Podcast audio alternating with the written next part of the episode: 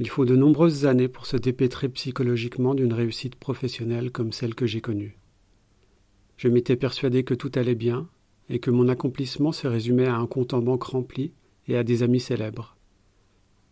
Cette perception ouatée de la réussite, je devais l'entretenir sans mesurer l'affection sinistre et silencieuse qui grandissait en moi. Mes amis étaient tous artistes, et je me sentis au fil du temps en décalage avec leur quotidien. Je partageais bien leurs préoccupations esthétiques, j'éprouvais les besoins similaires à ceux que chaque créateur développe en son fort intérieur. J'aurais voulu pratiquer tous les arts, j'en éprouvais à la fois le manque et la nécessité, mais je n'étais pas écrivain, ni peintre, ni réalisateur. Je n'étais tout simplement pas un artiste et j'étais miné par la frustration. En parallèle, je ne trouvais plus ma place dans mon milieu professionnel. La médecine ne m'excitait plus. Avait-elle réussi un jour à m'exciter? Je me sentais donc en décalage avec mes confrères, avec mes amis, avec moi-même et le monde entier. Au cours de mon internat, je choisis la spécialité orthopédique dès les premiers mois. Elle était, selon les préceptes que j'érigeais à l'époque, la discipline chirurgicale qui se rapprochait le plus du travail de création. Je dirais même qu'elle s'apparentait dans son rapport au geste au travail du sculpteur. À l'époque, je vivais encore chez mes parents et m'essayais avec fougue à la sculpture. J'avais construit un petit atelier dans le fond du garage de mon père. J'accumulais les matériaux divers et m'exerçais soit au modelage par suppression de matière, soit au moulage à cru perdu. Je prenais un soin particulier à expliquer cette différence à mes amis pierre, argile ou plâtre, je dégueulassais les murs et le sol avec entrain aux grandes dames de ma mère. J'avançais dans la pratique en autodidacte, et j'en étais sûr. Je deviendrais sculpteur. L'astreinte à pratiquer encore et toujours de manière à progresser dans sa technique, affiner ses choix, trouver un bon geste, accumuler les productions, c'était la voie à suivre.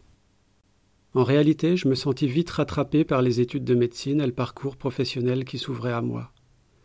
Je laissais tomber ces ambitions artistiques. Je les écartais, certes, mais elles restèrent bien présentes en moi. Dans la pratique de chirurgie orthopédique, je retrouvais les mêmes outils que dans le travail de sculpture. Je pouvais exprimer mon côté manuel avec les multiples fraises, extracteurs et autres outils dont la traumatologie orthopédique use. Dans les premiers temps, tout fut extrêmement ludique, et j'apparentais l'apprentissage des gestes chirurgicaux au plaisir du bricolage et de la sculpture.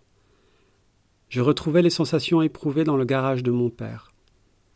Soustraire un trapèze métacarpique dans un cadre d'articulation de la main en hyperextension, je n'y voyais qu'une admirable suppression de matière. À ce jour, je sculptais les os humains depuis plus de vingt-cinq ans. Je stagnais dans un accotement psychologique proche de la bande d'arrêt d'urgence, et ma carrière s'essoufflait au fil du temps. Je ressentais le besoin de concrétiser une nouvelle étape de ma vie, et espérer que le domaine artistique pourrait me donner ce que la médecine ne m'apportait plus. Depuis ma séparation d'avec sa mère trois ans auparavant, à la suite d'une décision unilatérale, Dan avait décidé de vivre chez moi une semaine sur deux. Nous lui avions laissé le choix à l'époque et j'avais été surpris qu'il décide de venir s'installer chez moi, dans cette garde alternée.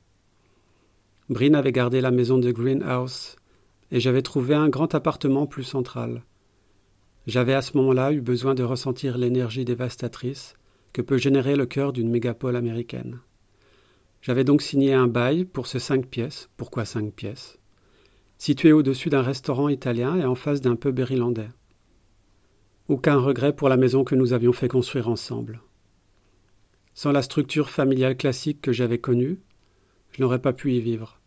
Je serais resté dans le souvenir d'un temps révolu qui m'aurait au quotidien fait souffrir. Aujourd'hui encore, alors que je vis entre d'autres murs, je ne peux m'empêcher d'imaginer les soirées organisées par Bryn dans cette maison et spécule sur la présence de tel ou tel invité masculin qui, dans mon raisonnement, quitte la maison au petit matin. De mon côté, je sortais peu les semaines où Dan n'était pas à la maison. Mes seuls plaisirs avouables n'incluaient que la cuisine et les voyages en Europe. Autour de cela, il n'y avait plus rien. Si j'avais été une star du rock ou un plasticien célèbre, Ma dépression aurait été flamboyante et je l'aurais transcendée par l'art, mais je n'étais qu'un chirurgien frustré, réputé mais frustré. La sculpture et la peinture n'étaient pas faites pour moi. Si cela avait été le cas, je l'aurais su à l'époque. J'avais vieilli, et d'autres aspirations s'étaient révélées à moi.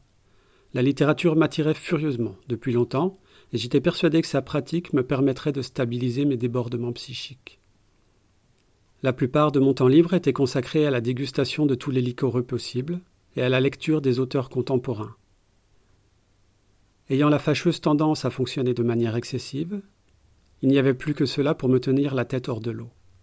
Je dévorais des piles de romans, dissertais avec mes amis auteurs des nouvelles sorties, comparais la stylistique et la sémantique des textes à la mode, et prenais très à cœur la fonction que je m'étais imposée briser les frontières entre le monde des sciences et celui des lettres.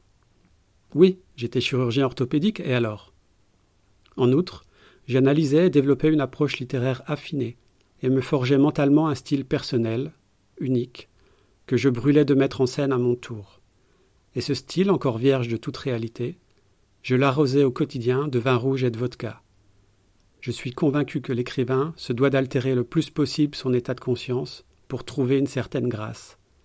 J'y travaillais donc de manière acharnée.